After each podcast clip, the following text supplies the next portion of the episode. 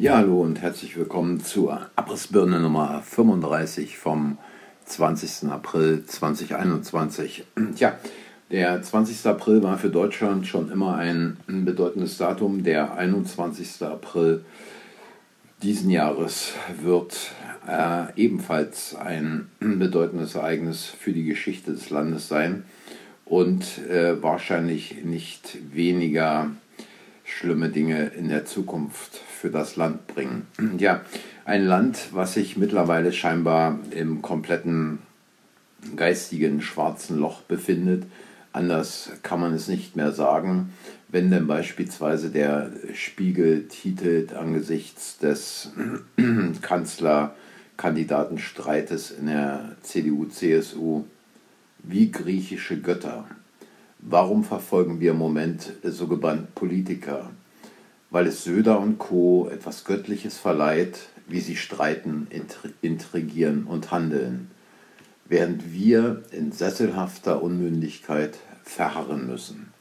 Tja, etwas Göttliches verleiht. Ähm, also wie, wie enthirnt sind eigentlich diese Schreiberlinge vom Spiegel, diese äh, ausführenden Propagandisten der Regierung, der Politiker, der Politmarionetten, äh, Söder und Co. mit den griechischen Göttern zu vergleichen.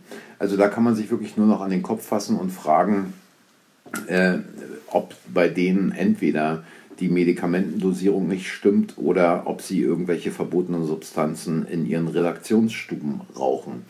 Und äh, während wir in sesselhafter Unmündigkeit verharren müssen, Moment, müssen wir denn in sesselhafter Unmündigkeit verharren? Wer, bitteschön, schreibt uns das eigentlich vor?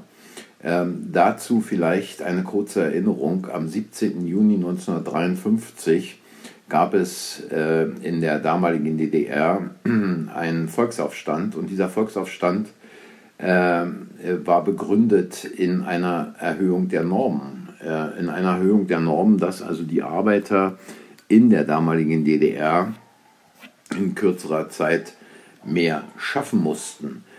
Und wenn man sich jetzt einfach mal überlegt, im Vergleich zu damals, wie viel mehr Menschen heute schaffen müssen auf Arbeit, welchen noch viel größeren äh, Problemen sie heutzutage ausgesetzt sind als 1953.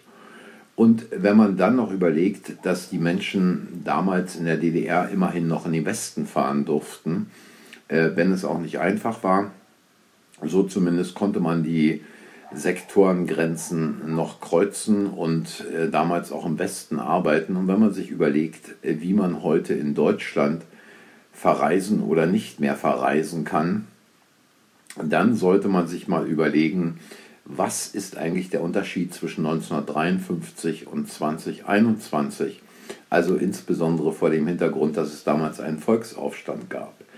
Und die Frage ist jetzt wirklich, wie lange will sich das deutsche Volk das noch bieten lassen und sich von den Feinden der Demokratie in ihren Wohnungen einschließen lassen und vorschreiben lassen, in sesselhafter Unmündigkeit zu verharren.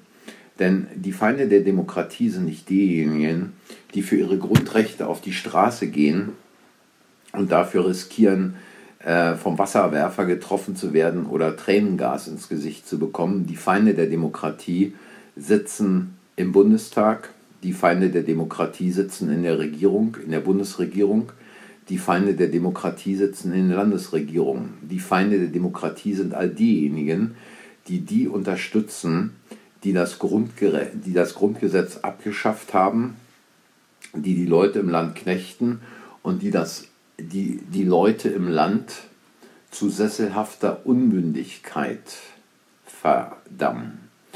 Die Leute, die Werbespots anfertigen lassen, wo man sehen kann, dass es wohl am besten sei, auf der Couch zu liegen, dass man ein Held ist, wenn man auf der Couch liegt. Das sind die Feinde der Demokratie und alle, die sich daran beteiligen, sind ebenfalls Feinde der Demokratie, Feinde des Grundgesetzes. Und dagegen muss das deutsche Volk letztlich aufstehen und die Straßen voll machen, ganz besonders am Mittwoch, am 21. April, um nicht zuzulassen, dass die vierte Fassung des Infektionsschutzgesetzes durchgeht. Und jeder, der sich nicht daran beteiligt, der gibt dem Unrecht einen Vorschub und der ist genauso ein Feind der Demokratie wie diejenigen, die es beschließen. Und bezogen auf die Kanzlerkandidatur der CDU-CSU spielt es keine Rolle, ob Söder oder Laschet an die Macht kommen oder an die Macht kommen wollen. Denn beides sind letztlich nur Marionetten, genauso Marionetten wie die anderen Marionetten, die dort an Fäden vor dem Volk tanzen und ihre Sprüche aufführen, ähm, irgendwelche Reden vorlesen, die ihnen von Ghostwritern geschrieben wurden im Auftrag anderer, die dann an den Fäden ziehen. Und wenn man äh, auf tagesschau.de liest, Annalena Baerbock, kann sie schon Kanzlerin? Nun, da muss man sich fragen, kann sie schon ablesen? Denn wie weit muss Deutschland inzwischen gesunken sein, jemanden als Kanzlerkandidatin zu akzeptieren und keinen Aufschrei durchs Land gehen zu lassen bei einer Kandidatin, die nicht einmal vom Blatt ablesen kann, die Kobolde in Batterien vermutet und für die im Netz der Strom gespeichert wird. Ähm, es ist also wirklich nur noch eine Farce, was sich in diesem Land abspielt, in welcher kurzen Zeit der geistige Zustand des gesamten Landes eigentlich auf die Nulllinie gekommen und dort verharrt. Und dass also man heutzutage Angst hat, man könne das bisschen, was man noch hat, verlieren. Und in dem Zusammenhang sei einfach mal an die Worte von Schwab erinnert, der in seinem Buch The Great Reset schrieb, Sie werden nichts besitzen in 2030 und sie werden sich darüber freuen.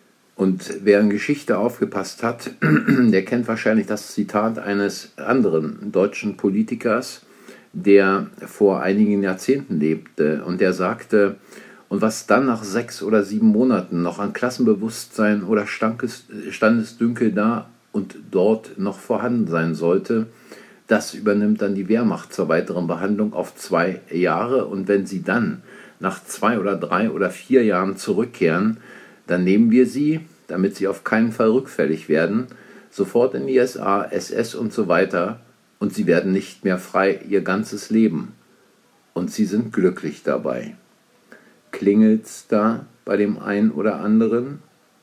Nun, ich will hier keinen verschrecken, aber man kann ja mal darüber nachdenken, und sich vielleicht diese ganzen Vorgänge, die im Augenblick in Deutschland, in Europa und auf der Welt vor sich gehen, aus einer distanzierten Position betrachten und einfach mal fragen, in welchen Zeitkategorien denken eigentlich diese Typen, die im Hintergrund die Marionetten steuern und dazu vielleicht als kleine Leseempfehlung von Brzezinski Amerika die einzige Weltmacht. Und da kann man vielleicht ganz klar erkennen, in welchen langen Dimensionen diese Leute denken und planen, wie sie die einzelnen Vorgänge und Abläufe einfädeln und ähm, wie sie nicht in Stunden oder Tagen denken oder daran, dass ich morgen wieder arbeiten muss oder meine Kinder von der Schule abholen muss, dass ich vielleicht im Sommer in den Urlaub fahre, sondern diese Typen denken in Jahrzehnten. Nun, das soll es für heute gewesen sein. Ich hoffe, der ein oder andere findet morgen seinen Weg nach Berlin. 10 Uhr im Regierungsviertel am 21.04., um seine Meinung gegen die Einführung des geplanten vierten Infektionsschutzgesetzes deutlich zum Ausdruck zu bringen. Ich sage für heute Danke fürs Zuhören. Und wenn euch dieser kleine Podcast, dieses kleine Video gefallen hat, dann hinterlasst einen Like, schreibt etwas in die Kommentare und sagt anderen, dass der Kanal existiert. Abonniert den Kanal und ich sage Tschüss, bis morgen.